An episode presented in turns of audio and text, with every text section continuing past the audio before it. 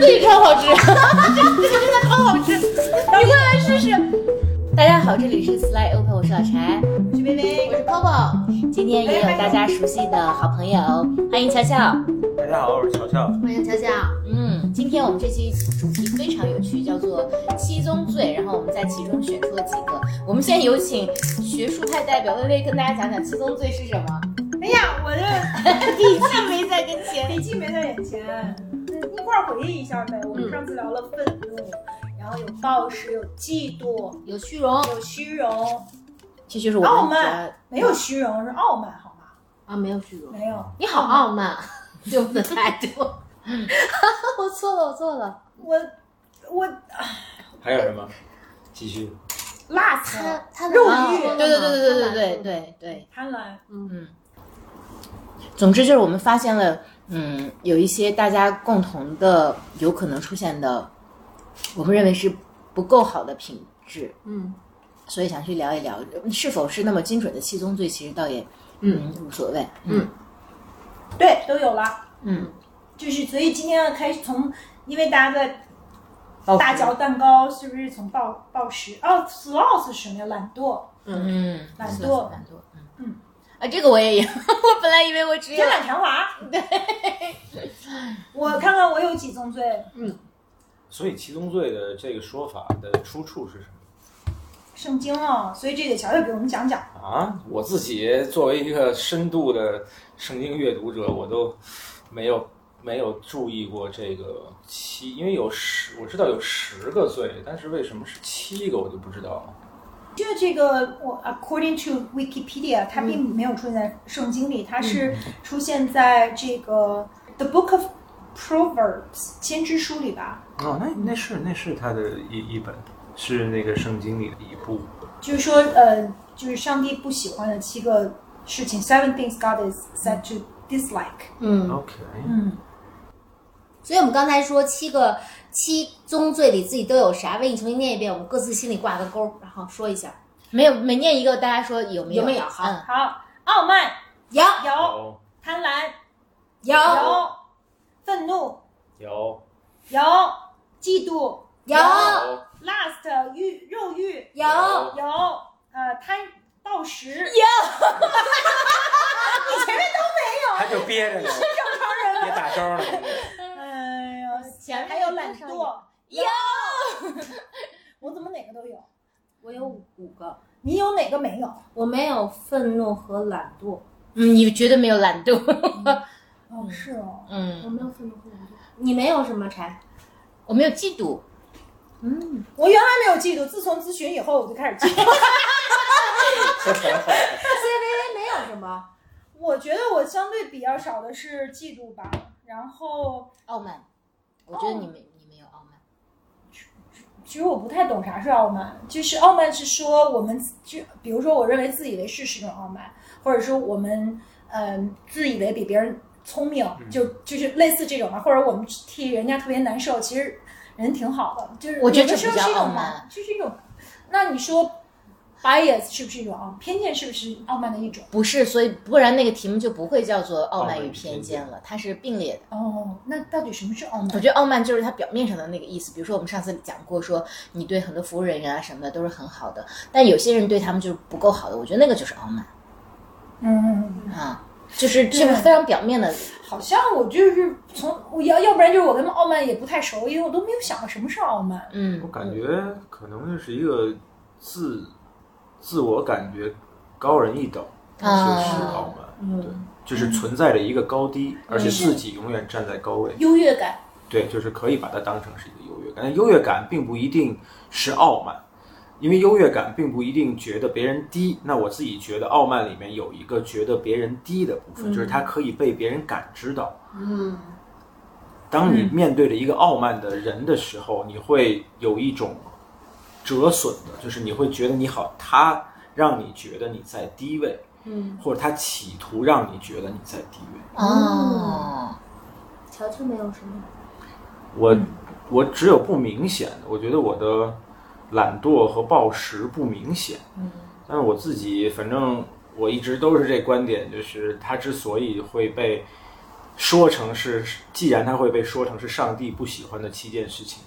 那我 suppose 每个人都有。吧对，只是有些人可能显性一些，有些人隐性一些。嗯嗯。所以今天我们聊哪个呢？我们聊过愤怒啦。决定一下。你们聊，我先报时一会儿。不见出真我们。就从从报报时聊吧，比如说柴明显，我其实也是居中或偏明显的，微微和乔乔可能是不明显的，但我我我主要不知道什么叫暴食，爱吃算暴食吗？不是是你还是说而不可控的应，该还是指的是 quantity，它哦不不针对 quality，应该是。嗯，那我没有，我怕胖。嗯，而且我就不明白你们为什么能够控制得住，因为我我我有观察过，魏其实他即便是很享受美食，但是他就是觉得嗯够了，他就会不不不会再吃。因为吃撑了以后也很难受。所以我就觉得暴食的定义就像我这样，我明明吃撑了很难受，我还在吃。嗯，嗯，所以你是确定你吃的难受了，还是会吃，是吗？嗯，以及我确定我一点都不饿的情况下，如果我突然嗯很想吃，我就会去吃。OK，是在任何时候吗？还是最近？嗯，在晚上比较多，就是它好像形成了一个肌肉记忆。可能我在年轻的时候，就是在晚上，比如说在嗯工作了一天，压力很大，回到家之后，我就会习惯性的打开手机，看着一部很轻松的美剧，然后去点一个重口味的外卖，然后这个东西就变成了一个嗯对，变成一个 set。然后我到现在，其实我没有什么压力，也没有什么，也不饿，或者下午已经吃了很健康的食物，但到了晚上，突然就觉得好怀念那个时候的那个感觉，然后我就要去，而且现在是夏天，我我我我我我有非常多的相关联想。夏天，那你觉得不吃小龙虾不合适吧？然后这对，就是此事此处柴居然咽了一下口。然后下次录播课吃小龙虾，我知道一个特别好吃的。嗯，太好了，小龙虾拌面也很好吃。然后又比如说下雨，嗯，我就觉得嗯，下雨肯定要吃点猪蹄儿吧。然后所以昨天是夏天 下雨为什么要吃猪蹄儿？就是它有很多相关联想。你就我我怎么联想不到猪蹄儿？Coco 会对不对？下雨天的确跟猪蹄儿关系不是特别。那比如说下雪就一定要吃那个火，锅，一个是吃火锅，而且吃也得吃那个老北京的那种涮锅，然后要么就是吃那个香油的呃四川火锅，然后要么就吃炸鸡，要而且是韩国的炸，就是韩式料理的炸鸡。对呀、下雪天就要吃炸鸡呀、就是 我觉得好可爱，我好像从来没有把吃跟天气，有的时候特别冷，想喝口热汤倒有，但是从来没有那么 specific 说下雨下雪要吃什么。我就有哎，比如说冬天下雪天，然后窗上是蒙了一层雾的，我就是会很想吃火锅，就是会觉得说大家在一起，然后因为火锅还有热气，屋里就是那个更多的水珠会聚到玻璃上。比如说到呃圣诞前夕的话，我就会很想吃肉桂卷，就过不去，就是觉得冬天了，啊，我想喝肉红酒。甜甜，对，就是其实会有一些是跟这个季节是有关的，我是有。但我觉得 Coco 的是更多的偏向于诗意的，就比如说我还有一些固定的搭配，对他那个是 ritual，他那个是仪式感特强。对但是我觉得你是真的爱。来，让我们听听对，比如说我要特别累，今天要开了一个很长途的车回到家，那一定得吃肉夹馍和凉皮吧？你不吃这个，体力怎么恢复呢？然后如果马上要要有一个第二天要面临一个考试，或者说也有一个比较重要的客户去谈判，那今天晚上可以吃一顿很好的碳水。至于碳水是什么，可以再看嘛。嗯，就是，嗯，而且就是呃，如果心情特别不好的时候，就一定要吃大面包，而且是就是外面有那种面的。Coco 知道那个专业术语，就是你你在，对对对，你在家里做的时候还会撒那个，就有层那个的粗粮面包，我一顿可以吃一大个，你你就一个，我听着好像对这个老柴来说，这个美食或者是某某一类的好吃的东西，它是用来对冲一个特定的一个坏心情或者一个比较负面的情绪状态？嗯，你有没有心情特别好的时候想吃？有，就是所以所以我的苦恼在于，我心情差的时候也吃，心情好的时候也要吃，就是吃什么都是吃的理由。只有说你今天四平八稳，什么事情都没有发生的时候，我有可能会想不起来吃东西，就是额外吃东西这件事情。而且他还会有有一种，我我不知道是不是我人生中当好学生当惯了，就是你每个人，我觉得他还是有他要叛逆的部分，然后我的叛逆就全部在吃这件事情上体现出来了。比如说今天下午，我刚刚去做了减肥的针灸，然后医生说五点之后坚决不能吃东西了。越越到这种时候，我就越想，好想干点坏事 去违反一下他。尤其是明天可能就好多了，但今天不行。其实不是今天本来可以的，是因为我们到楼下的时候，微微给了我们一个窗口期在买饮料，然后 Coco 非要拉我去。不是的呀，是我们在超市一起买东西，我就说好喜欢，就我们三个人在这个超市的各种饮料瓶中就是穿梭嘛。我就说我要喝健怡可乐，我要什么？然后柴自己就跟那儿窥探说啊，我好想吃蛋糕。我说买，然后他在那儿是没有看到合适的，然后我就说 那边有德南面包房。其 实我觉得既然有，而且我我其实觉得今天是一个挺特殊的日子嘛。然后今天嗯今天我们是最后一次在我现在住的这个地方录播客，因为我嗯搬家了。今天其实是我们在一个空屋子，然后想跟这个屋子告别，因为嗯我们在这边，我在这生活了四年吧，嗯我们从。呃，播客已经有三年了，嗯所以我们三年的播客大部分都是在这儿录的。是嗯所以这个地方给了我们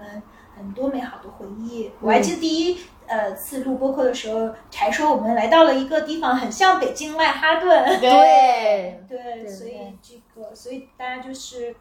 也特别的有点小小的感伤吧，就是对跟这个这个小小的公寓告别。可嗯能其实也是我的人生的一个阶段，跟这个人生的阶段告别吧。嗯对其实是有这个原因的，因为刚才我在想说，嗯，是吃蛋糕呢还是喝酒呢？但我觉得喝酒可能还有，因为已经是空房间了，也没有杯子，然后我不知道那个我们买的瓶子可不可以起开。我觉得喝酒去庆祝倒别有点麻烦，我觉得吃个蛋糕也挺开心的。但是他吃的最多，然后，但是我们挑蛋糕的时候，Coco 就一直怂恿我。我说：“哎，要这个呢，还是那个呢？”Coco 说：“都都要。”对，就吃都吃了，还扭扭捏捏的就不要，就 就我还说这我要两块儿。然后我的暴食的问题就是在所有这种呃别人怂恿的情况下，我都最先屈服。屈服的特别的快。对，而且在我们家也是，比如说我先生是一个特别自律的人，我我每次去劝他吃任何东西的时候，他都是雷打不动，他都不会吃的。但他只要一劝我，百发百中，没有劝不动的时候。对我跟我，我觉得我跟尼克松也是，就是他也是，他特别控制他吃什么，因为他就总会说，我健身那么辛苦，就是他说你知道你这一口相当于要跑多少多少，CrossFit 多少多少，但我就会觉得管他嘞，就是。就是那个快乐，就刚才大家可能没有听到柴吃第一口蛋糕的快乐，是不是听着特别快乐？对，他在用生命吃那口蛋糕，真的 是。啊，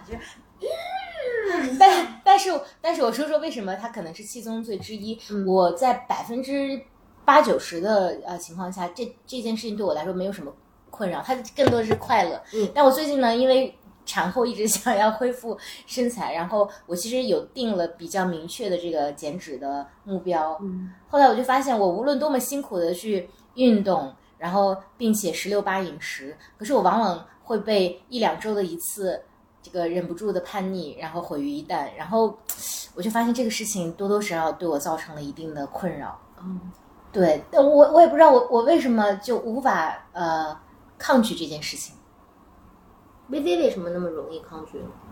我觉得我跟一棵松有点像，就是因为我们都是这种重度的健健身人士，就是因为健身的确非常辛苦，然后一个蛋糕的 calories 的确，我觉得这得跑至少一整个小怪兽才能耗耗费一块蛋糕可能都不够，就是可能就是这个吃带来的快乐和健身他需要付出的汗水相比，我就觉得好像他就没那么吸引我了。当然还有就是，我其实也很爱吃，可是我觉得就是对于呃美食有追求和呃吃的特别饱了以后还想吃，它不是一个事儿。嗯嗯就是我也会很，我还就是飞到过，就为了去吃一个什么特别著名的呃餐厅，其实有的时候也是一种文化体验嘛，就飞到一个国家就为了吃这顿饭什么的。就因为，但是大部分时间是因为我觉得这是一个跟朋友在一起玩耍特别开心的时候。然后我觉得我唯一就是特别容易吃多的时候，只有两种情况，一个是跟你们在一块儿，就是就就跟朋友在一起的时候，你就没有那么自律了，然后看大家都吃特开心，你就自己也想吃，就是因为这样就是大家一起一一起去干的一个事儿嘛。就是还有就是有的时候，嗯，有的时候特别累或者心情嗯特别 down 的时候，特别想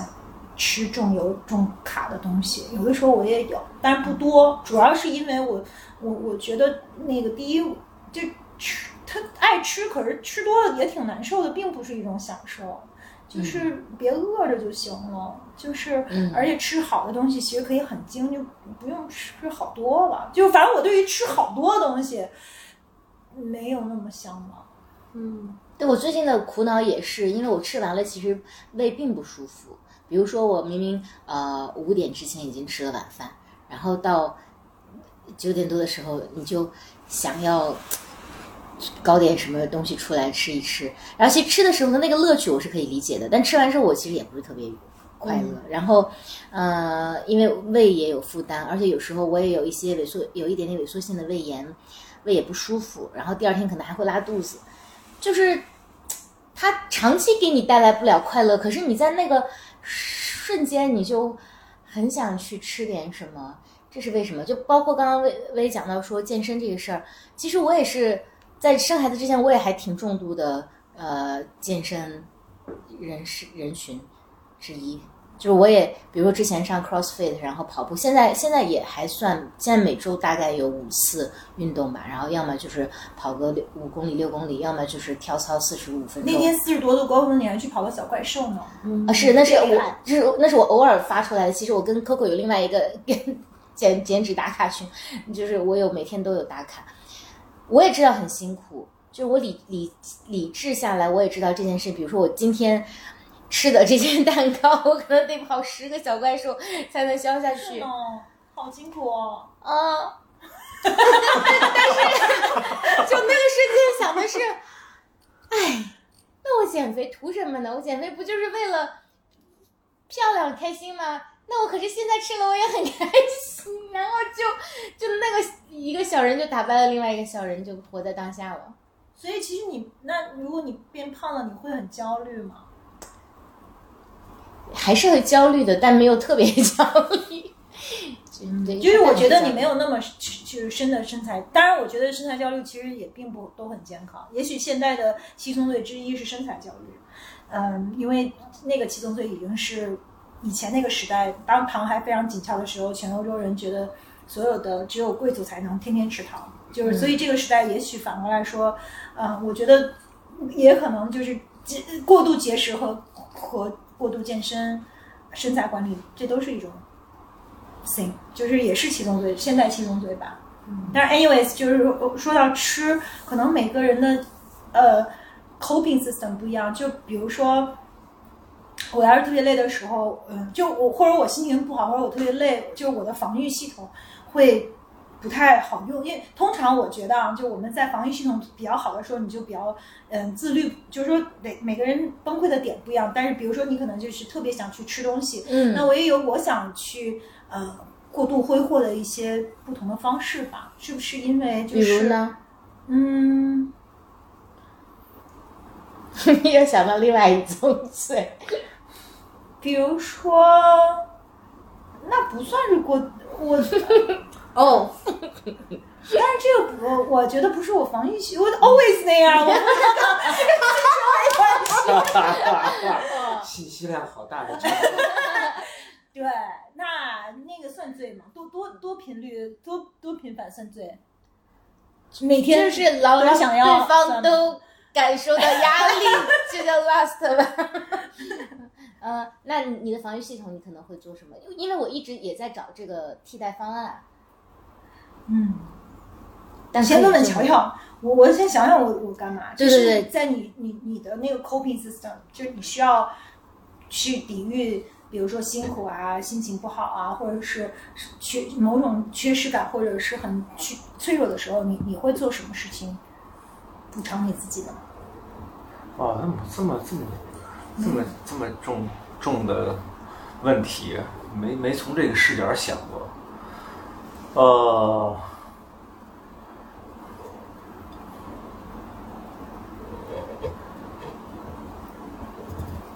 我好像我一我一直都是一个比较文艺向的一个解决方案，就是什么看电影啊，然后听听音乐啊，然后当然这不是不是泛泛的就做这个事情，我有非常 specific 的，我就我我记得我以前跟我的朋友们分享过，就是我看电影会有一个特别的状态，就是我会啊、呃我喜欢看的电影会重复看。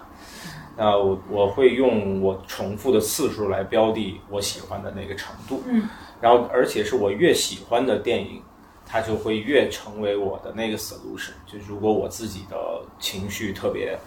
特别不好的时候，那我会想说，其实要这么对应的话，因为我刚才听老柴去讲，我脑袋里面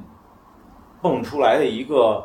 描述是，我感觉对老柴来说，吃东西是有是为他提供情绪价值的。嗯就是它不是吃，已经不是吃了，嗯它已经早就超越了，呃，饥饿和饱腹这个这这个组合里边的一个逻辑。那我听到的就反正是因为刚才老柴也分享说他啊、有负面情绪的时候，他是用吃来进行，然后他有正面情绪的时候，他也是用、嗯用吃来做一个助兴。就我会感觉，哎，这吃就像是一个为老柴能够稳定的提供情绪价值的一个一个特别易得的一个解决方案我。突然明白了，那我的 coping system 我知道了，就是因为你需要一个咨询师，咨询师就是那个蛋糕，哦，因为就是我特别情绪特别那，我就会去找咨询师或者跟朋友们，就我可我想起来我做的最多动作就是去跟朋友们分享聊，然后或者跟咨询师去探讨和去去看自我自己的情绪和感受，就是我不用吃这个方式来嗯回应。，Coco 你有吗？你是暴食，我是暴买。哦，就是就对很多是比如，今天早上一棵松先生也还在跟我讲说，就是他们可以从我家快递的包裹数看到，我觉得其实有的时候那个是我的压力哦，你又偷偷买小创可贴了我！买了非常多，就我要告诉 Apple，对，就是但阿凤说了，你可以买了以后，第二天有一个功能叫退。我从不退，就是就是买，就是就是你看我家的快递的数量，就知道我的 stress level，就是因为在过去的这段时间内，可能我家常常一天也要三四件衣服或首饰，嗯，然后我觉得这是我的一个方式。就是我印象特别深，就是最近今天我拎的那个包包，就是就有一天我觉得我非常 stress，我想下班，然后就突然被一个工作电话又叫了回来，我就在一个区里转转转，然后就看到那个包，五分钟就买下来，我真的很需要它吗？我觉得也不是。嗯。然后这个是一个，而且我刚才想了一个，我不知道柴有没有，就是因为和微微的 model 有点不一样，是说我觉得无论暴食还是暴买，它对于我们来说，我觉得它更像一个现代生活的快速解决方案。为什么叫创口贴？是因为我不知道你们有没有这样的感觉，就是我其实现在很多时候觉得节奏太快了，我没有机会去跟你们讲，我很难过，我没有机会去讲，但是我快速的打开小程序，我快速下一个单，我 kind of relieved。嗯。就是我觉得我，因为刚才我听柴讲到暴食的时候，我其实也会有这种感受，就是说，你快速的美团、盒马、嗯或者什么 whatever，你不用跟别人解释你此刻是快乐还是难过，嗯。因为嗯。我觉得，比如说我最近压力很大，其实我特别难得，可能如果有一个 moment 说我可以静下来给一个人打电话，但是我心里会想说，人家在不在忙？嗯他是什么样的状态？如果我去打电话，会不会有些冒犯？就是我觉得在现在被非常挤压的生活状态中，我觉得无论是暴食还是暴满，它对我来讲是一个快速的出口，嗯让它冲出去。嗯，哦，Coco 一说，我醍醐灌顶。是的，就是嗯，因为这个动作，你只用你跟 App 之间发生关联，对对，然后就会有一个，比如说带有温度的色色香味的东西，或者说带有一个你自己选择的东西，快速的到你身边来。是的，嗯是的，嗯，是一是一种交互。嗯以及我还有个很不健康的一个感受，就是我特别喜欢吃重口味的东西，但是我胃不好，所以吃完之后胃会不舒服。嗯那有时候我心里有点期待那个东西，嗯，就期待胃不舒服。啊，嗯，我我我觉得我隐约感觉到了我的某这种期待，就是所所所以我，我觉得就是大家经常会说一个人跟食物的关系，我觉得我跟食物的关系现在就确实有一点点不太健康。嗯嗯，就柴说的，我其实有一点点懂，因为有时候柴分享起他吃的东西特别有感染力。我说：“哎呀，我昨天晚上订了那个猪蹄儿啊，那个什么小龙虾。我我最被他上道的是那个暴风雪，就那个弄完了以后，哦，那个真的这超超大的，不知道是啥，就 DQ，就是 DQ 你你你们知道我，我给大家分享一个我特别那个荒谬的事情，因为我自己也会去看呃抖音，然后但我几乎在抖音上不互动。然后有一天，因为我情绪就太激动了，然后我就跑到 DQ 的创始人，他开了个抖音号，然后我就在他抖音号下面留言，我说你可千万要好好经营 DQ 啊，不要让他那个破产，因为有人那两天说 DQ 最近经营不好，然后我就我我就特别紧张，是因为在所有的那个冰激凌里面最好吃的一款就是 DQ 最经典的暴风雪，要用抹茶口味，要配上腰果。哎呦天哪！你们简直不知道我在生孩子，我生我第二天早上八点就要剖腹产了，然后前一天晚上那个护士进来，我说我可以叫个外卖吗？护士说可以，然后我就叫了暴风雪。我前一天晚上八点我吃了那个抹茶加腰果的暴风雪，第二天早上生的孩子。哇塞！刚才这段应该去跟 我真的没有比这更他妈更更 touching 的这个广告了，我但但那个真的超好吃，就是我人生中不能就一个月至少一次，就不不可以没有生命中不能承受之 DQ，你尝了是不是？那个真的是很好，吃。其实有一天就是他就描述完了以后，我就 被深深感染，我就立刻下单。我特别强烈的共鸣是叫非常醉，非常美。你看着那一大杯呀，巨扎实，里头我还点了 cheese 块儿，然后真的你你吃到三分之一已经吃不下了。可是你停不下来，就觉得怎么可以停下来呢？所以我觉得我是理有些时候是能理解柴说的那种，其实你已经很罪恶了，可是你就是停不下来。嗯而且我觉得我容易崩盘的时候，恰恰是那种就是我对体重是有一个控制的，其实我往往是就是离那个目标很近很近了。OK，或者我感觉到危机有点要离得太，这总之就是在很多 turning point 上，要么我就是拿到了，要么我就真的再完我就出局了。我特别容易在这两头崩盘，就来个 DQ。这是 DQ point，对对对对，其实我前天晚啊、呃对大前天晚上还刚吃，所以今天我去呃医院的时候，医生说，我说我偶尔要是那个没有达到指标，比如说乱吃了一点，可以吗？医生说那得看你的频率，偶尔是一个月一次还是两个月一次？我说可能一个礼拜有三四次，然后医生就很崩溃，哎。所以微微和乔乔没有那种就是我们说的这种嘛，比如我的创口贴、我的爆买、他的爆吃这种。我觉得我喜刚才尤其是 Coco 分享的这个，好像有点像是一个底层逻辑一样。我感觉我不知道微微是什么样的情形，我肯定有我的，只不过我觉得就是它比较 tricky 的是，它是一个看起来不会对健康有什么，比如说我喜欢看电影，嗯那也许对于大部分人来讲，它听起来还有点儿装逼，或者是甚至有点凡尔赛。但至少它不会对你造成什么什么身体层面的什么负面影响。但是实际上，我感觉那个瘾的，或者我觉得其实是某程度上是一种瘾，就是他用我们用那个。就是因为，尤其是当我听到那个停不下来的时候，我觉得我是很熟悉的，因为有些事情我也停不下来。比如说我在吃的里面有，我只对一种东西有这种时刻，就是花生，我特别特别爱吃花生。那我自己在情绪特别糟糕的时候，我就会去啊买。我最夸张的是，我可以我喜欢吃煮的，而且就只放一点盐，什么调料都不放。我会要，但只对食材有要求，就会去找严选的那种生花生，然后拿回来五百克，至少五百克。我还曾经试过一次，吃了一一公斤，就是我把我把它们都吃了，然后是在三十分钟内就可以把它们都吃掉。嗯，所以我觉得某其实是一样的，就是它并不是我需要的那个量，但是我觉得它的那个量，那个 quantity 对应的是我的那个情绪的。情绪的那个峰值，我要用它来对冲那个情绪的峰值。嗯所以其实爆买我也有，但我的解决方案是，我要买贵的，所以这样我就没有办法买多。所以就我用这种方式来让它显得没有那么爆那么可怕，但实际上我自己看到过家里有很多很贵的东西，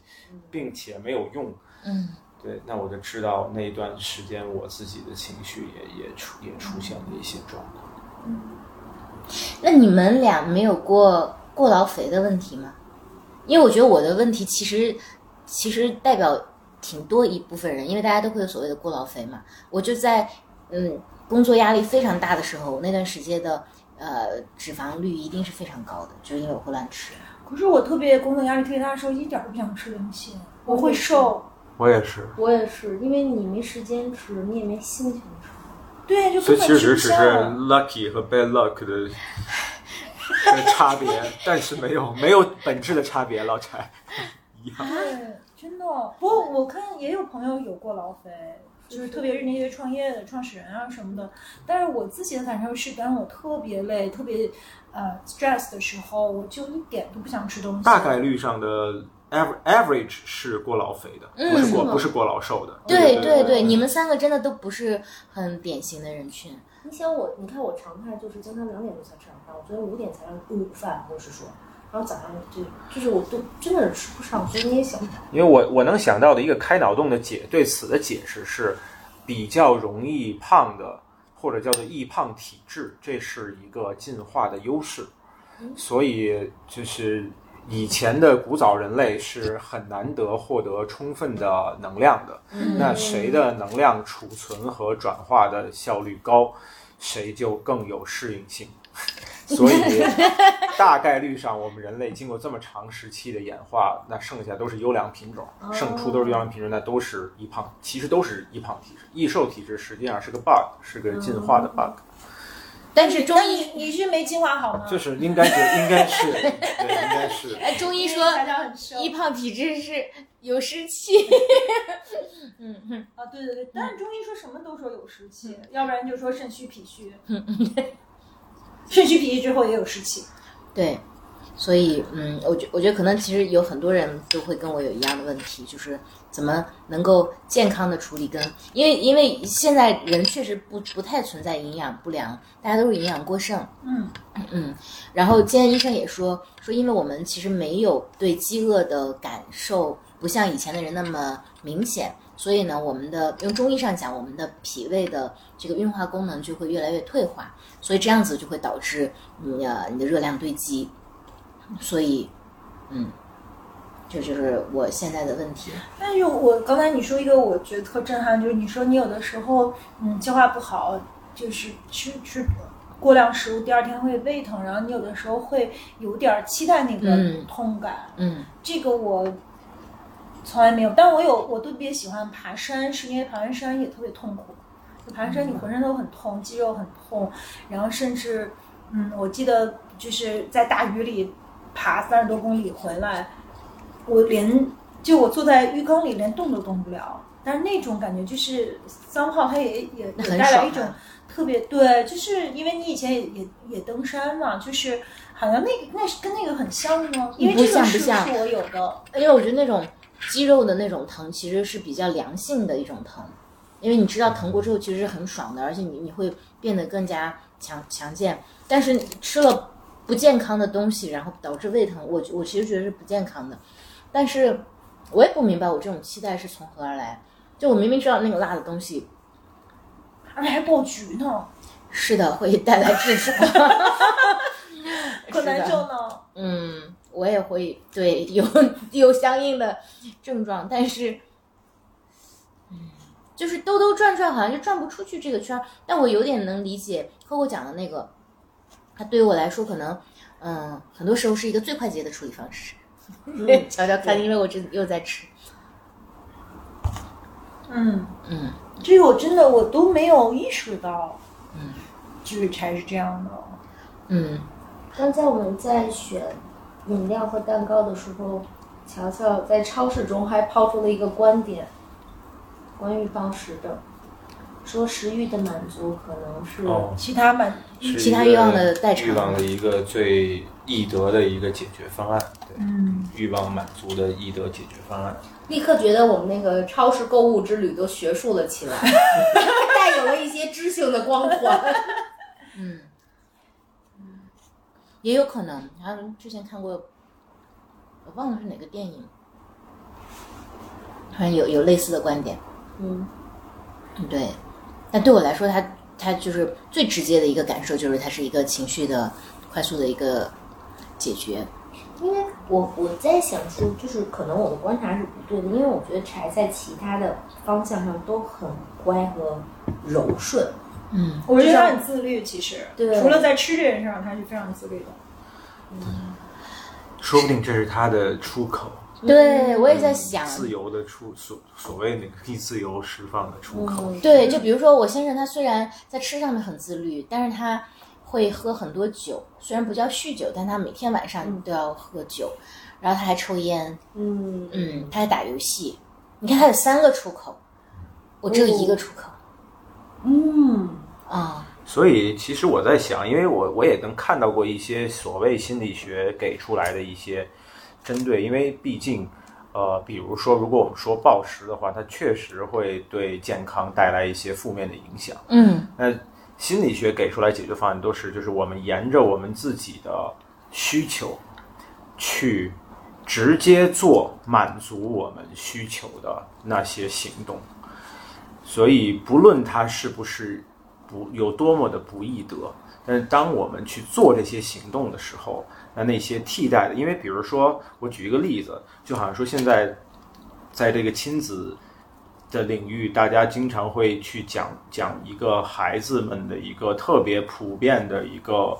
一个所谓不良的一个行为，或者叫做成瘾，那就是游戏，嗯对吧？但实际上，心理学我自己比较喜欢的心理学的一个说法是，游戏是特别典型的一种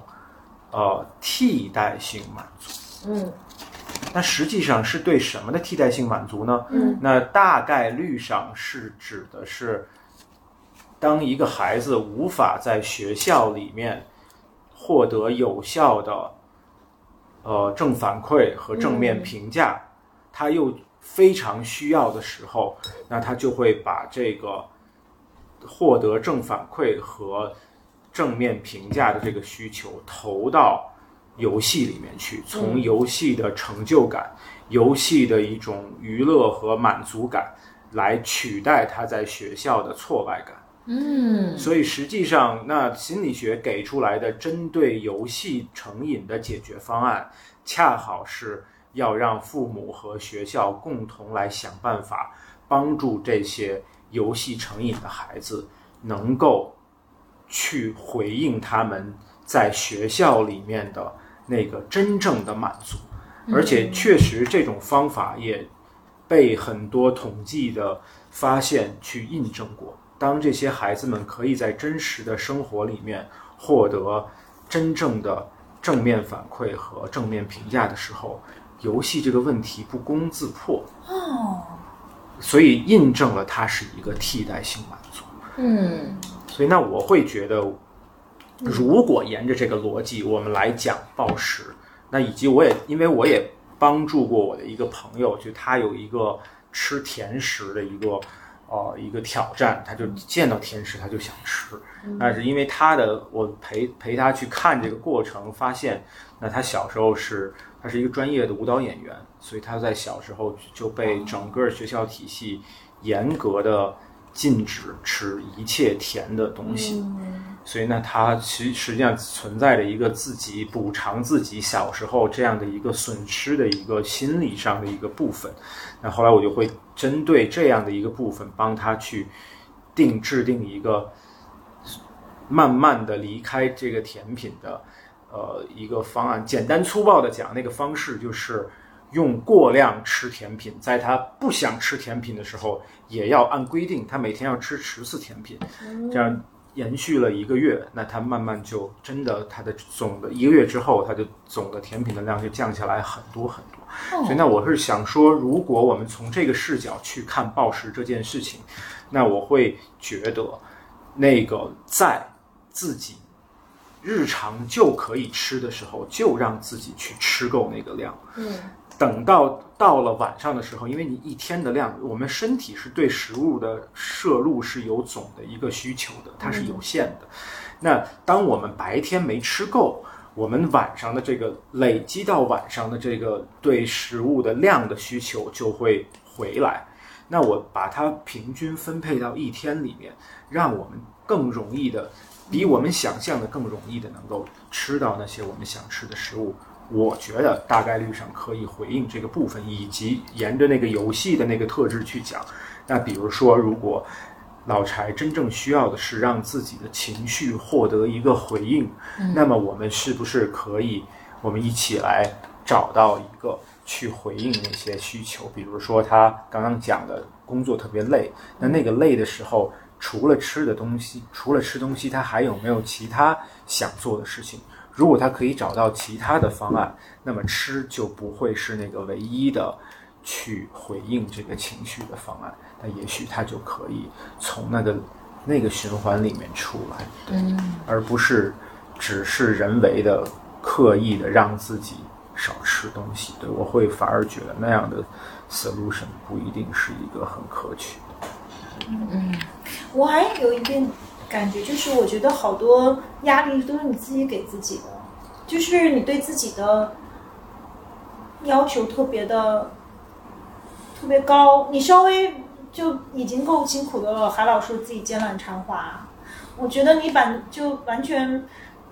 跟奸懒馋滑半毛关系都没有。会不会是因为有的时候，嗯，你觉得压力很大，是因为你希望自己能够，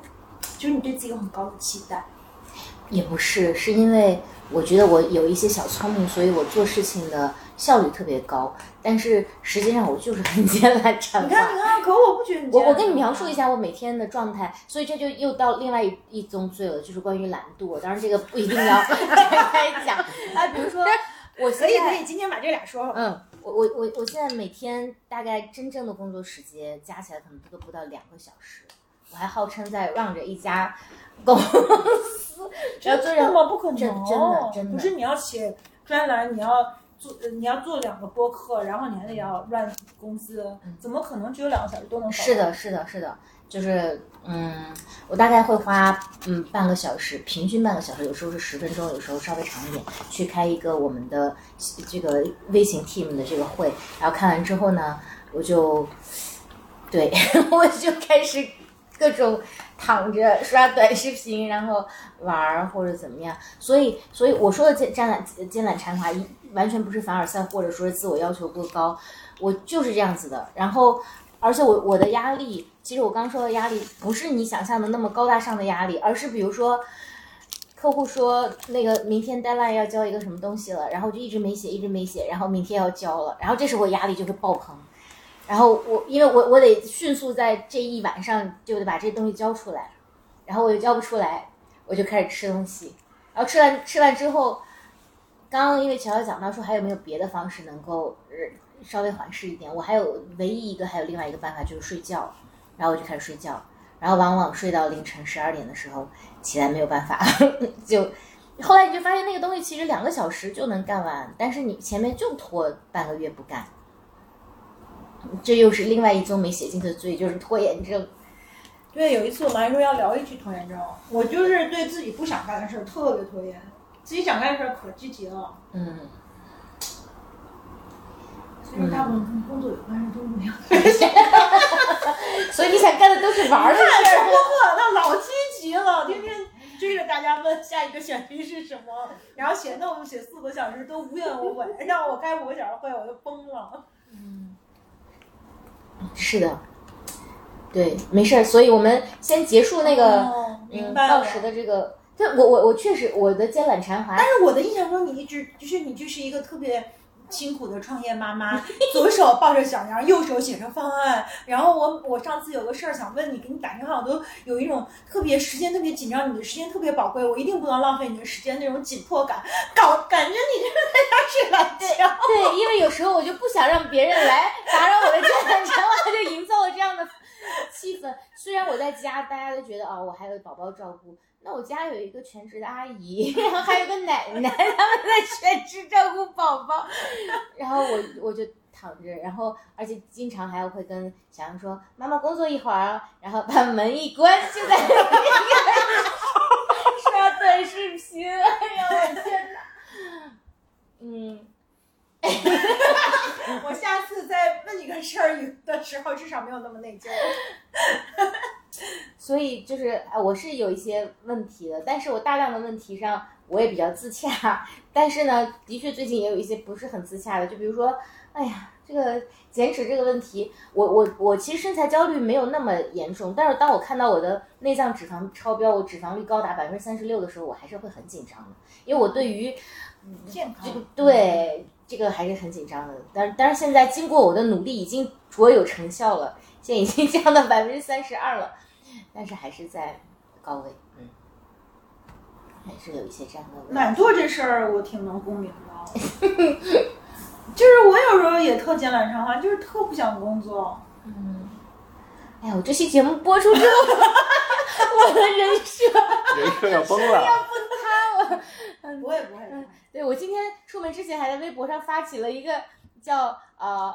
有呃一百个女生的 coffee chat，就是我要给一百个女生提供支持。但现在我这么一个人设，怎么去给人家提供这种支不，持？当他们向你求助的时候，就更加坦然了。就人家凭什么向我求助呢？嗯，就是 coffee chat，就是聊天嘛，就大家聊。我觉得真实的去分享自己的一些状况没什么的。以及以及我真的觉得我可能就是类型，就是我我我不太能靠勤奋出结果，就是我每天要把自己的灵感压压压压到那两个小时我。也老给自己当这个借口，我就说我每天脑子特别就是特别灵活、特别 active 的时候，不能超过俩小时，超过俩小时就无效输出。对所以我每天工作两三个小时，但我工作两三个小时，我就特别特别的 focus。但是我也不知道这个是不是给自己的艰难馋滑找借口。嗯，反正我试过，就是让我非常勤勉的一直在一个高强度的这个状态下面，我也产出不了什么，就是跟我那个只干两个小时的产出的东西差不多，甚至还没有那两个小时的产出的东西有灵性。嗯，所以我就就剩下的时候，我就认为我是在磨刀。那这算懒惰吗？这是不是正常的大脑的这个高度运转的时候，其实就这样？但是我又在反省，我觉得就有一句话叫什么，就就大概意思是说，呃，你呃，真正的天才是你不但非常非常聪明，你还非常非常勤奋，就是你你两个事儿你对，如果我们看什么 Elon Musk、Steve Jobs 这些现代社会最认可的这个所谓的成功巨人们，好像每天都只睡三四个小时，嗯，然后就是特别 energetic，每天要工作十五个小时以上，就是那种疯狂自驱、疯狂工作。对，我觉得你要有大的成就，可能这两者必须兼具。那那我们就不要有成就了，是不是？对我也是这么想。对，我也觉我也觉得挺好。对呀、我我不是这几年一直困惑在这事上，还到底人生有要不要追求有成就？因为追求有成就就得付出每天工作十五小时以上的代价。然后我看我老板的工作强度和压力，就是在想说，我要得像他那样这么努力，我才能走到他那个位置，到底值得吗？对我来讲，结论还是 我我觉得这跟暴食的嗯归因是类似的，就是我觉得我要是能努力一点，你看我都这么运动了，然后呃我就可以尽快的减下去，但我就总有一个瞬间就想，哎就这么着也行，然后就就这么着了。但是我觉得这是一个度的问题，最近明显这个度有点没太把握好，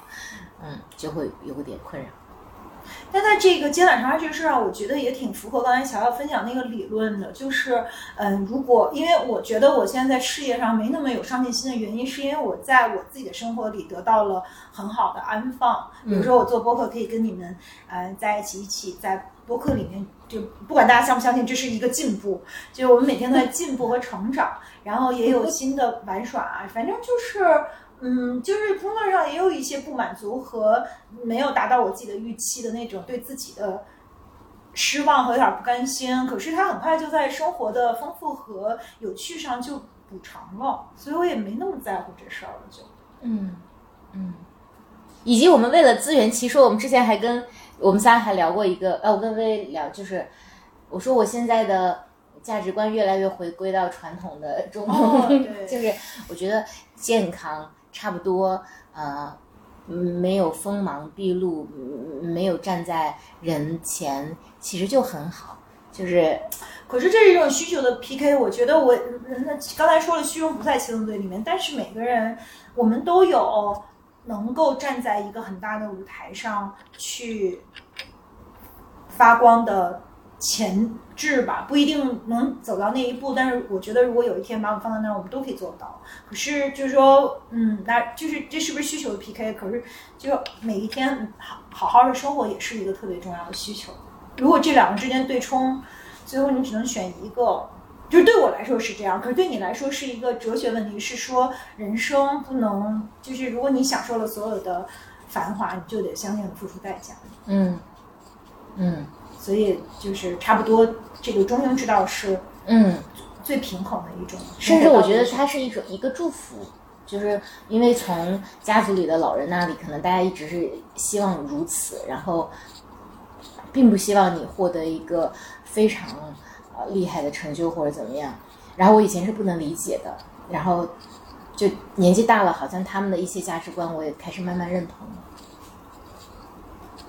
嗯嗯，那我们要不讲讲虚荣这个事情？啊，懒惰还没聊完啊呢。啊，懒惰还没聊完。但是 Coco 不懒惰，所以只能看乔乔懒不懒惰。乔乔说他也基本上不太懒惰，呃，不，只我说的是不明显。不明显，对，但是其实是有。然后我自己最近的一个自我看见，就是我最近在念这个一个心理学的应用心理学的一个研究生的学位。那我发现我自己在呃所有课程的学习和考试的准备上都可以全力以赴，但是只有一件事情我是一直都在拖延，就是写论文这件事情。它有两个，一个小论文，一个大论文，我哪个也不想写。然后就他已经拖延到我的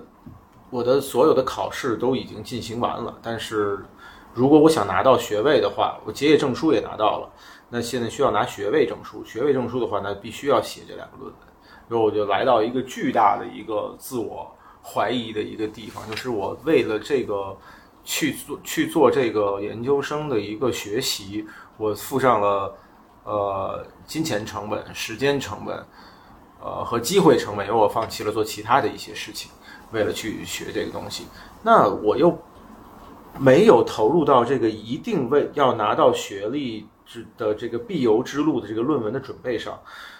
然后每次我尝试 n 次开始去写写这个论文，但是每一次都连我现在连一个字都没有写。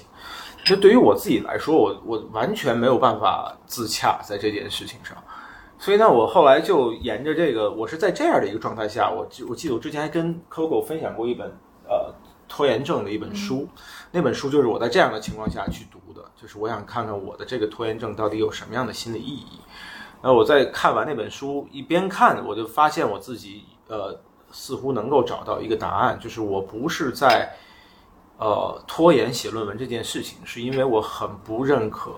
这个我自己学习的这个应用心理学的专业的论文的一个设计。嗯它的这个论文的，不论是论文的题目，我都不喜欢。另外一个就是这些应用心理学的，它核心的方式，论文的方式是去设计一些实验，通过这些实验的设计，然后来找到一些，比如说，呃，呃，我们学习到底是核心，呃，学习的好还是学习的不好？这个结果，它的核心变量是什么？是用功还是聪明？那你去研究它的那个核心变量，然后证明你的这个假设是和这个学习效果是相关的还是不相关的，就类似于这样的一个东西。我对于他给出来的这些题目完全没有任何兴趣，然后我也对那些导师的学术背景也非常的不认可，所以实际上就是我对整件这个论文这件事情，我都特别的不认可。嗯，那我有这么强烈的一个不认同，所以我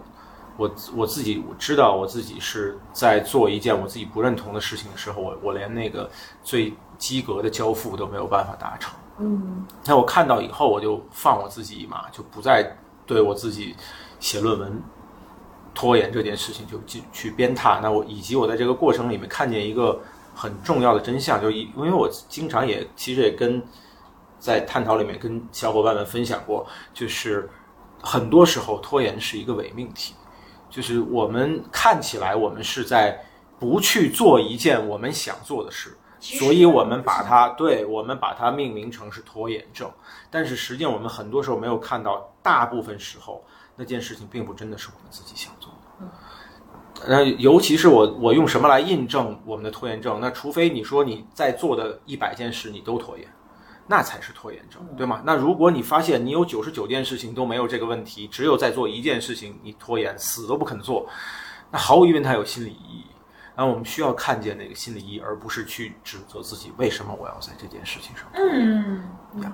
我特别认同，我就想到我每次申请国家的时候，明明有 deadline，然后也特别重要，我还得改我的简历什么的，可是我就是不干，就是不干，非要拖到最后一刻，就是嗯，就是就是觉得每一次需要去改简历，我都觉得我还有一万件别的事儿没干，其实就是因为我根本不想去。就是乔乔说的那本书，他说到了，我就立刻去买了看了。然后我后来跟乔乔讲说，就表面上我买那本书是说我我当然开玩笑了，你买这这书倒不挺一点儿都不拖延，不拖延，就是大家，因为我不是一个，就是我不是一个显性拖延症的，我觉得我挺不拖延的，我是那种更喜欢你永远告诉我 deadline，我我更喜欢在 deadline 前一天很悠闲，在我前面要做很多准备。比如我跟团队讲说，七是我的 golden 数字，什么意思？就是各种，even 是 W S E S E T，我都是说我背过七遍。我觉得 OK，I'm、fine。觉得我是一个要提前准备，但是我在那个 deadline 之前我要留出空隙的人，所以我不是一个显性的拖延症的呃患者。呃乔乔说的那本书我就去买了看，但后来我跟乔乔聊，我说我其实内心特别大的一个驱动，为什么想看它，是因为在普遍大家看来我是一个很勤劳不拖延的人的这个表象之下，我知道我有一些巨大的命题一直在拖延。啊，眼前的事儿不拖延，但是有一些跟巨大的命成题长相关。对，就是我知道那个对我来说是巨大巨大的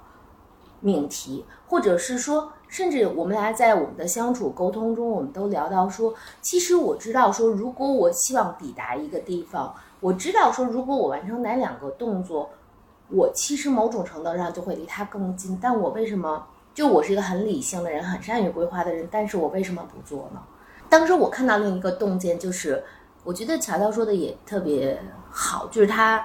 其实给了我两点提示。第一就是说，你不拖延了，你去做了，然后如果呢最后的结果不是你所期待的结果呢，这个是一种可能，做了，但他没有实现你期待的交付。还有一种，他在讲说，其实拖延实际上可能有些交付意味着你要付出巨大的改变。但是人真正在什么时候才能发生真正本质的改变呢？是你感觉到被爱和被信任。嗯，在这个环境中，对，就是我我看的话，就是我觉得我还是一个的确离呃懒惰稍微有些远的人，但是就就是是你们一点儿也不懒惰。呃，对，但我就刚才你们分享了你们可能那个各自的原因，比如柴在讲的是他喜欢那种紧迫感和他的我不是喜欢，我就是，对我就是实时拖延的那个。你继续。嗯，然后我我在想我自己的这个惯性，是因为第一，我觉得深受我的姥姥和妈妈影响，他们真的是特别勤劳的那种。妈妈和姥姥，就是姥姥是小脚的人，她每天家干净不得了，掸灰。我妈就是早上起来我都没睁眼她，咣咣咣扫地，她也不叫你起床，但她把你给咣当醒。所以我觉得我可能一直是在这样一个环境下成长，就是好像没。没有这，就在小时候成长那个烙印中是没有这个选项的。第二，我我觉得我的那个表象勤奋或者说不偷懒背后，其实是有一个很大的欲望驱动的。第一，就是我早去做准备以后那个掌控感，我特别喜欢。嗯，然后第二个是，我觉得其实它有一个背后我的好奇心的，它就是我的那个渴望。我就比如我早上跑步，我早上读书写日记等等等等，其实我都是觉得说我赚了，因为我用这些东西换来了好多我更多的体验。我觉得懒惰就跟那儿躺着就无意义的就过去了，不如我这样好。所以我是觉得我自己看我自己，一个是它路径是被这么塑造的，还有一个就是它带给了我好多我喜欢的东西。但真正意义上，其实带给你很多正反馈。对，面对我巨大的恐惧什么的，我也在那偷懒呢。可能只是我那个偷懒不显性，就是是在我内心深深处的，大家没看见。那你已经做的很棒了，因为每个人都有自己的恐惧。嗯，是吧？但我觉得正常人都讲偷懒儿，所以你在这点上不太正常。你是一大摩羯，对呃，这我的确发现了，就是，但是这也是有时候我需要学习的东西，因为我发现说，有时候我也会感觉，就我突然闲下一天了，可能我就立刻想做个指甲吧，做个睫毛吧，染个头发吧，就是你，你知道，中间还得什么再逛个就已经已就是经很有效率了。但其实那可能这是另一种我要干的功课，因为有时候我也会觉得说，当呃一棵松和 Bell 两个人哗哗的睡大懒觉的时候，我就是早起起来，哎擦擦桌子呀，整理整理花儿。但是就是其实嗯，就是它既有它好的地方，但它也有那个需要松一松、垮一垮的地方，就是嗯，对。不过，我觉得我们四个可能都不算是懒惰吧。就是这个话题还能再嗯我算吗我 我觉得我，我算，因为乔乔刚刚说就是，嗯，事事拖延的那个人，唉，我的人生中只有两种，一种叫享受，就比如说吃东西啊、睡觉啊是享受，嗯剩下的全都是任务，任务全都会拖延的。即便你你看到我现在每就几乎每天都去运动，嗯，我都是拖到最后那一刻，然后定了闹钟，没办法了才会去的。就我我我从来不会想着说，哎，那我提前五分钟出门啊，或者怎么样。不是的，都是拖到最后一刻。其实你你说勤奋会给你带来正反馈，我真的出去之后回来也是有正反馈的，但我就不明白这个正反馈为什么不能前置到说，你就稍微对主动。早锻炼这事儿，我跟你很有共鸣，因为我们有一个打卡群，我经常六点七点就打卡说我跑完了，但是我跟他们讲说，他们经常就是我说他们会鼓励我说你真棒，我说你们不知道我五点就醒了，看了看了，我就是其实我也会特特倒腾说在划半天手机啊，磨叽磨叽啊，尤其天儿冷了，只是我起得早显得更勤奋，但我其实我也觉得很多时候就是你往前迈那一步，尤其早锻炼，其实特别。而且比如说我我我的大的工作的项目，包括我最近正在跑一个，其实不存在我不想去做它，就所有的内容啊之类的都是我自己去发起的，并且我特别呃，就真的到我提案的时候，我我会特别享受。然后因为、嗯。对，不知道为什么总是要撑到最后一刻才能，我还想到一个可能性啊，嗯就是我觉得你的这个性格，我听起来像是一个高享受需求型的一个一个情况。嗯我想到这个两个特别有名的民族，他们挨着就是特别相反，但是又其实没有那么相反。嗯比如说德国和意大利，就这两个民族性格，德国就很像说的那种，像 Coco 这种，嗯完全是齿轮儿一个齿轮儿一个齿轮儿来设计自己的时间管理。嗯。意大利人是反向的，嗯。意大利人很像老柴说的这种状态，而且嗯。基本上事事，比如说你要想到世界上最不简、最不尊重时间效率的，可能是意大利是其中的一个。约会逢约会必迟到，嗯，然后谁准时到还会被 average 的人群 diss。对，就是你太无聊了，你这个人无聊到要准时。他他们就形容他们隔壁的日耳曼民族，他们就会这么说，就是他们是世界上最无趣的民族，因为他们太准时了。嗯。但是，但是这背后其实有一个真的确实是有创意的人群，他就是有这样的特质，嗯。特别善于产生创意，而且又比如你不是也说嘛，高效，嗯。因为高效的人他的一个特质就是他更关心的是单位时间的产出，而不是总时间的投入。嗯。而且这样的人为了保持他的高效率的输出，他会要刻意的，他确实需要更多的时间嗯。来做中间那个暂停。嗯。嗯。所以其实他们是不不一样的人群。嗯。嗯。这两个民族他们在 GDP 上都很牛逼，在欧洲，但是他们输出的方式是完全不一样的。嗯。一个是靠时间管理，另外是依靠浪费时间。嗯。那所以也许你就是这一款，那可是我很少见到意大利人，就是我觉得另外一个有意义的点是我很少见到意大利人反思自己的这个部分，反而他们觉得我们就是这么一群全世界最有创意、最会生活的人，嗯。我们才不屑于变成德国人。嗯德国人也是反过来也是一样，他们也对自己很有 confidence。可是我看到，也许你是你的性格上更更倾向意大利的性格，但是那种心安理得，就像刚刚微微分享到的，就是说，那为什么不能坦然于这样的状态？我就是这样的人。反正我比他坦然。因为我就想说，如果我要是再勤奋一点，那我不就能有更好的成就了吗？所以那，其实是反而你发现了是，可能是你的需求和你的特质不匹配，所以你遇到的挑战可能是这样的一个挑战。啊，你明明是个有钱人，你非想变成一个穷鬼，或者相反，嗯呀，你是另外一个部分对，我。没懂。据说他其实他的需求和他的特享质不匹受的需，求和成就的需求其实都很强烈。不是，就是他对，但是他有一个不是基于他的享受来为自己定一个合适的目标。目标，而是他就有一个目标要要自己去匹配自己的目标，而不是要他的目标来匹配他自己的特质。嗯。我觉得可能以我个人的经历，我自己有点像吧，就是我觉得啊，我在我的职场当中给别人的印象就是就是完全是你刚才说的那样，嗯。就是一个呃非常天马行空、很有创意、很有创造性，但是极度不遵守纪律和不守任何规矩，规矩就是用来被打破的。嗯就我是那个打破规则的人，以及我开所有的会都迟到。其实也是因为那些会我根本就不爱，因为会很无聊，一开了仨小时，然后我我不是在会上经常出去接电话，就是去上厕所喝水，要不然就干脆就中间就溜了。因为大家都觉得我很烦人，可是也没有人拿我有什么办法，因为到关键的时候，等到需要创意的时候，等到需要去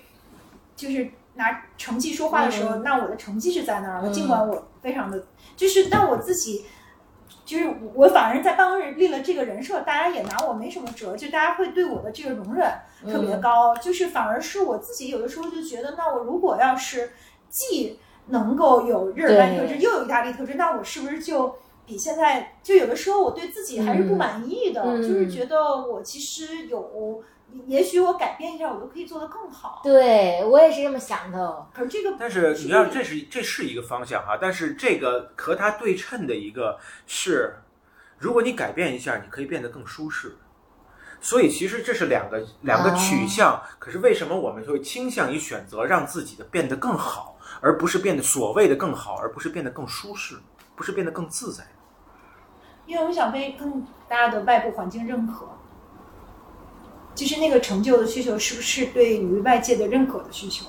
可是那是你需要获得更高的认可，还是你希望得到更高的认可？这又是不一样的。因为可能外界对你的认可已经很高了，可是它离你自己想要的那个认可又还有一个 gap，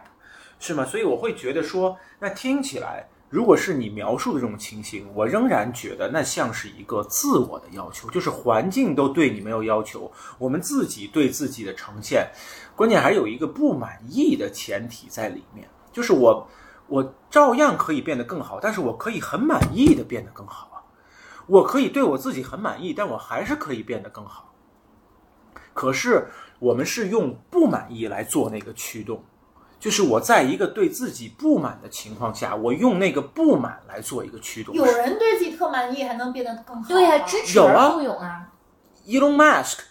Steve Jobs，他们都满意吗？绝逼满意。你可以从各种细节上能看出来，就是那种 confidence，那不是装出来的。他们是非常舒适于当一个 smart asshole。你说他很傻逼，他觉得你在夸他。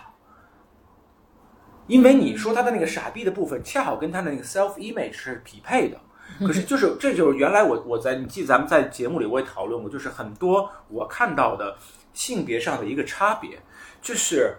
普信男和一个普或者叫不普不信女之间的一个差别，嗯是吗？就是在一个状态里面，我看到的是一个更优秀的女性对自己不满，一个更不优秀的男性对自己非常满意。嗯那这这个部分我觉得很有趣，就是为什么一定要对我只对那个部分感兴趣，就是为什么一定要对自己不满意？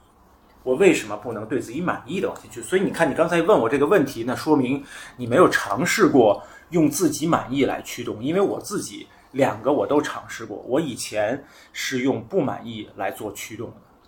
我发现特别的有 stress，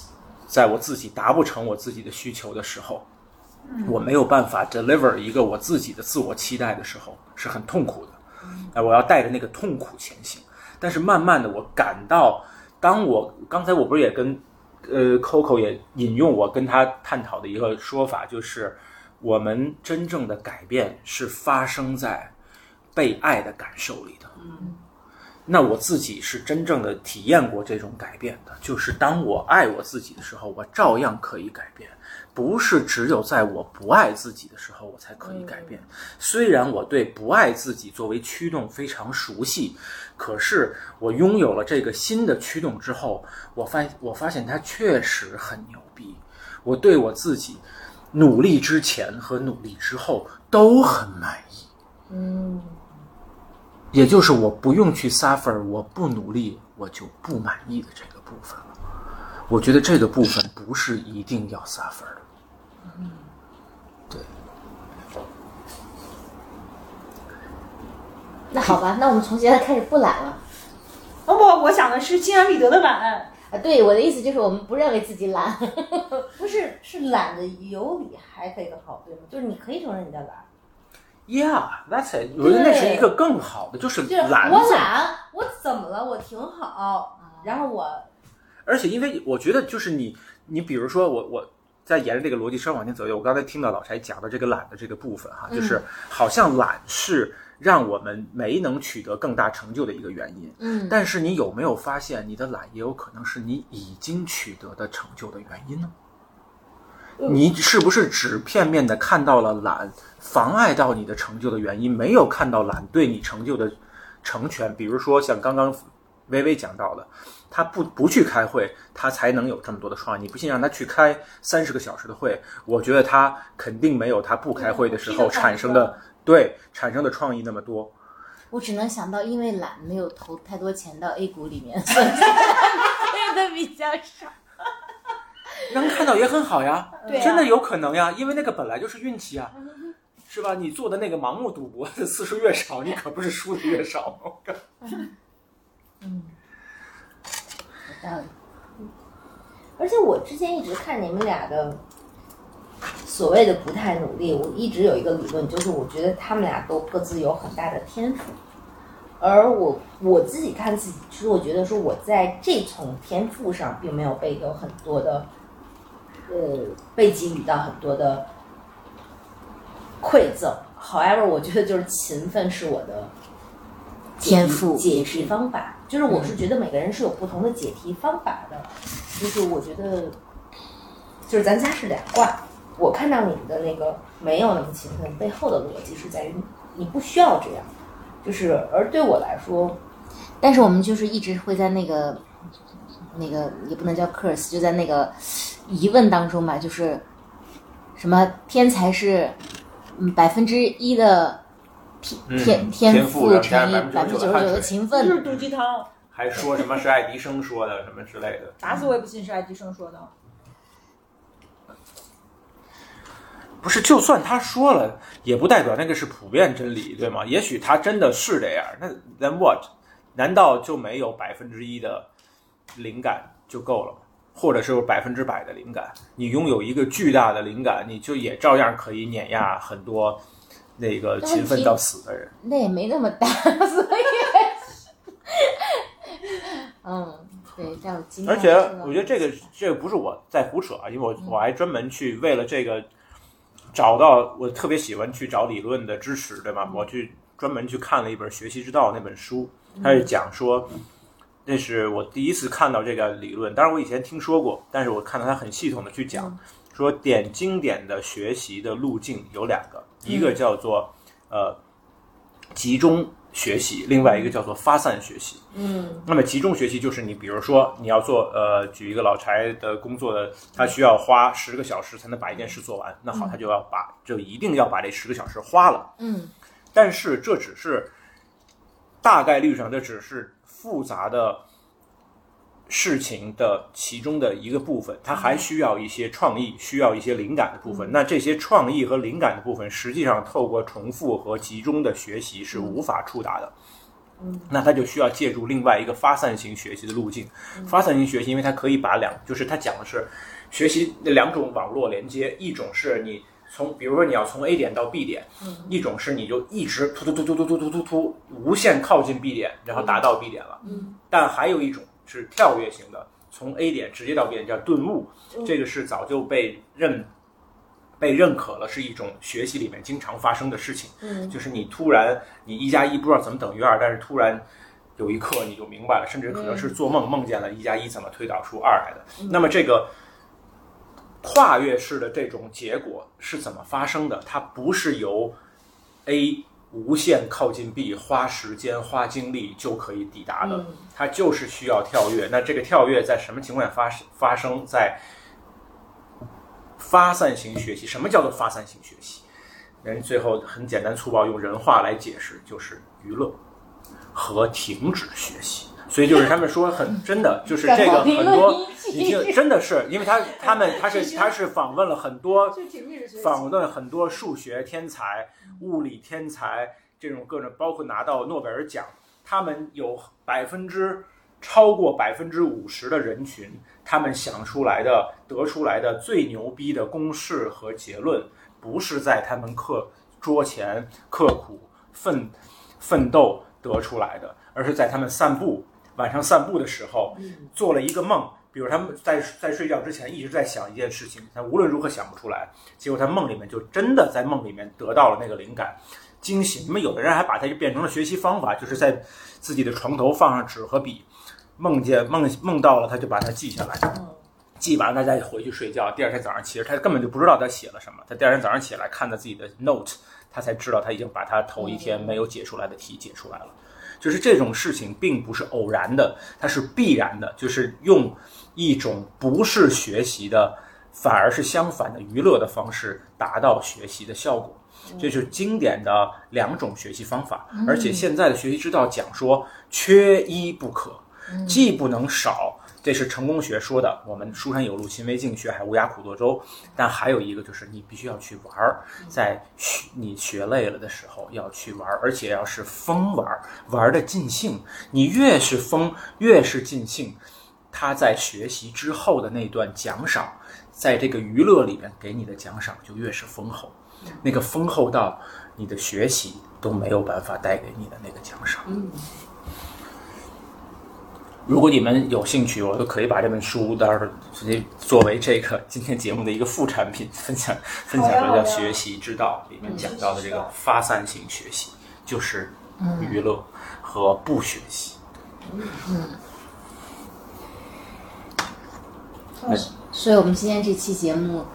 我觉得还是对会讲完了，但是我想回应一下，就是说，也许这个跟我们从小的那种受到的教育有关。呀，对我们小时候学到的都是什么鬼？什么头悬梁、锥刺股，什么凿壁偷光、岳母刺字什么的，我觉得那都是毒鸡汤，就是好像只有这样你才算是一个优良的人，你你只有勤奋，你才是一个，你才有价值。其实为什么呢？我我我在想，就是其实，在很多国家的文化里面，不勤奋一点都不丢脸啊。就是 pigs 国家的人都不怎么勤奋，就个别勤奋人可能变成了巨富，那是他们自 whatever 他们自己的选择。大部分人都过得挺平衡的，人也挺高兴的，也没人老鞭挞自己说自己肩膀传华呀，就就好像这也是一个我们中华民族，好像就是一个勤奋的民族，就我们这个民族性就是这样，似乎我们要是不勤奋就得自我鞭挞。但是我有一点点呃反馈，就是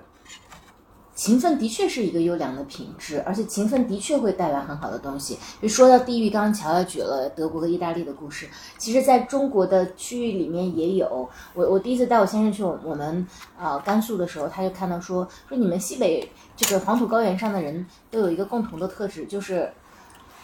又穷又心安理得。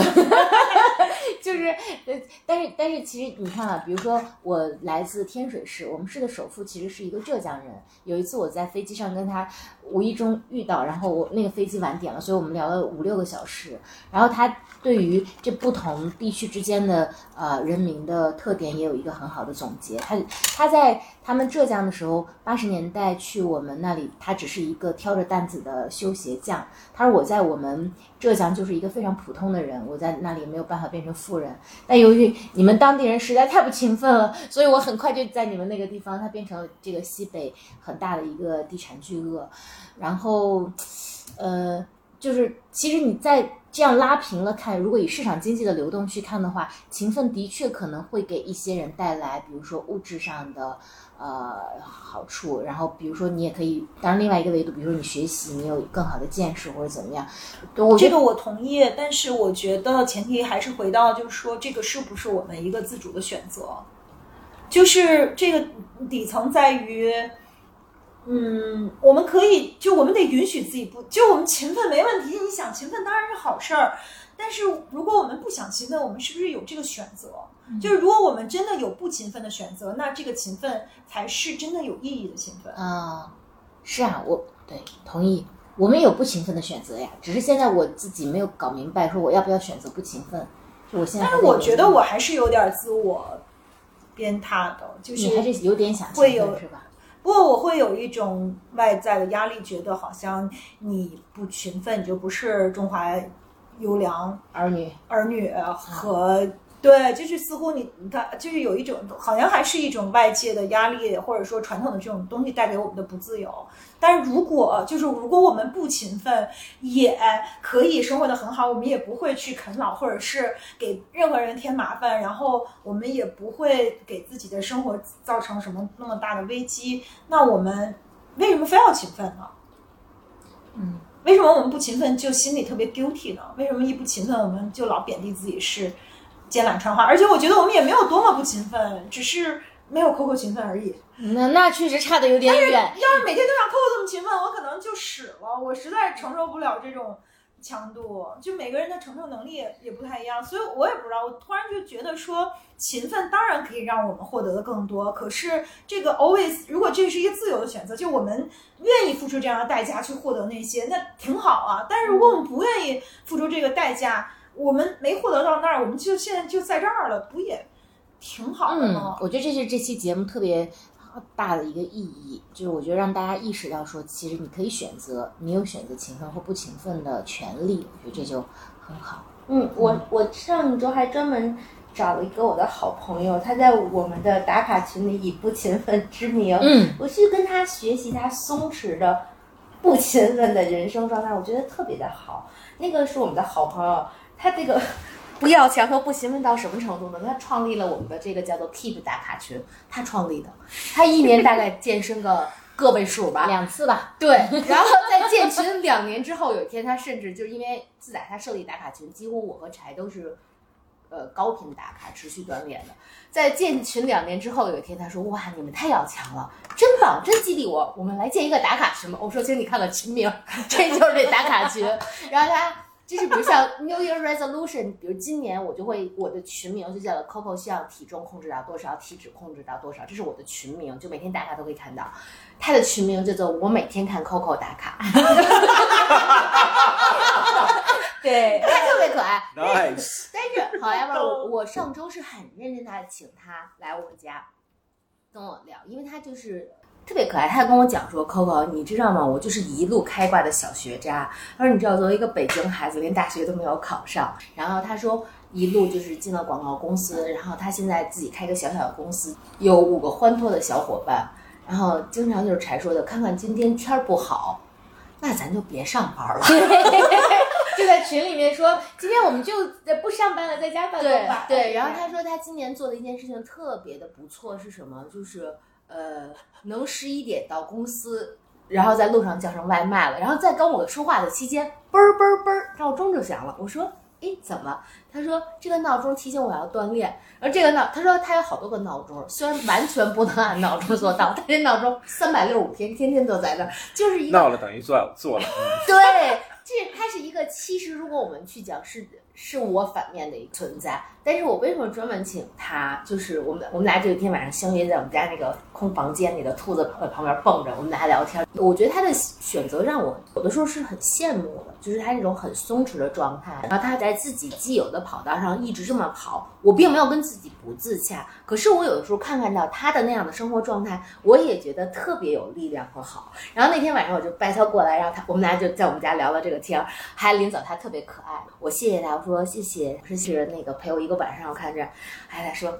，Coco，哪天你也让我知道知道你的好朋友是怎样生活的。其实我就是觉得镜子两面都很好，而且我觉得我身边现在有越来越多这样的朋友，就是他们真的就是选择说，这是我的欲望，这是我要的节奏，我要这么生活。就反正我觉得我那个朋友就是一个特别好的例子。我补充两点，嗯，第一点，我觉得跟星座可能有点关系。永远别老谈星座了。对对对，他是天秤，天秤的人其实就还蛮懒和这个自洽的，懒是一个中性词啊。然后第二个就是，点点头的我。对，第二个就是他其实成绩非常好，他虽然就五个人的小公司，但他其实开在万达。就是是非常非常厉害的地段，然后而且他每年的流水在稳步增长，是一个还挺舒服的状态。所以其实这也印证了乔乔说的，就是也许有些人他可能就是在适合他自己这个 pattern 去生活，其实生活的也还蛮好的。嗯，呃，而且我觉得他特别值得学习的就是他很自洽，嗯他对自己这种懒惰的状态没有任何问题。当然他也有呃很勤奋的时候，因为比如说他。之所以呃这么健康，就是他对客户也还蛮嗯呃呃负责任的。他也有过那种两个月马不停蹄，晚上不怎么睡觉，就为了嗯帮客户做完一个大的项目有。但是我觉得他就很克制，就比如说他们也没有扩张太多客户啊，或者怎么样啊。是，就我觉得跟我现在状态有一点像，只是我还没有达到他的成绩。就我现在也是会主动呃控制一些客户的量，然后 作为一个乙方，居然还会控制客户的量。对，就是今还包括今年年初还拒了一个特别大的单子，就是因为那单子真的会特别酷。对，然后就像客户说的，我也观察到，就这些年来，可能越来越多人逐渐接受自己这个对。对，所以我想到就是有一些人选择，比如说去大理啊，去一些生活成本低的地方，呃，过一个更慢的生活，也是其实跟这个也是一脉相承吧。对，就是我们降低呃生活成本，降低物质欲望，呃，但是就是有一个更就是生活和收入更平衡的一个生活状态。就是我我觉得都没有对错，最重要的是这是不是我们自由的选择。对对，我突然意识到我这一点上，我其实。相对一直还比较自洽，原来是因为我来自西北，就是我们黄土高原上的人，真的都是这样的。就是他其实呃是是很贫瘠，但他们对自己的贫瘠是非常有自我，就他自己知道的。然后我我有呃一个嗯堂叔，然后这堂叔就是呃去剑兰沾花的 超级代表。他那个娶了一个媳妇儿之后，就是我很小的时候听我爸爸讲说，他们回回到那个山山上去看，说他永远在那个跟他的太太，就是娶的新媳妇儿，在那个院子里面唱黄梅戏，别人在外面都是很辛苦的在种麦子、收麦子，他们俩永远在那里，但是他们就很很快乐，就是就过着这样很贫苦的日子，别人家都已经起了二层小楼了，就他们家还是那茅草房，那他们就这一辈子就就唱黄梅戏唱到现在，嗯啊，所以我觉得。对，这可能也是一个，嗯，需要有有有必要习得的一个想法吧。嗯嗯，真好。那我们就祝收音机前的听众们，千揽唱华自由。对对对对对，勤奋有勤奋的好，懒惰有懒惰的好，那暴食有暴食的好，就注意身体健康。嗯，好，那我们这一期关于暴食和懒惰的七宗罪系列，对，就先这样。好的，大家晚安。谢谢乔乔，谢谢乔乔拜拜。拜拜。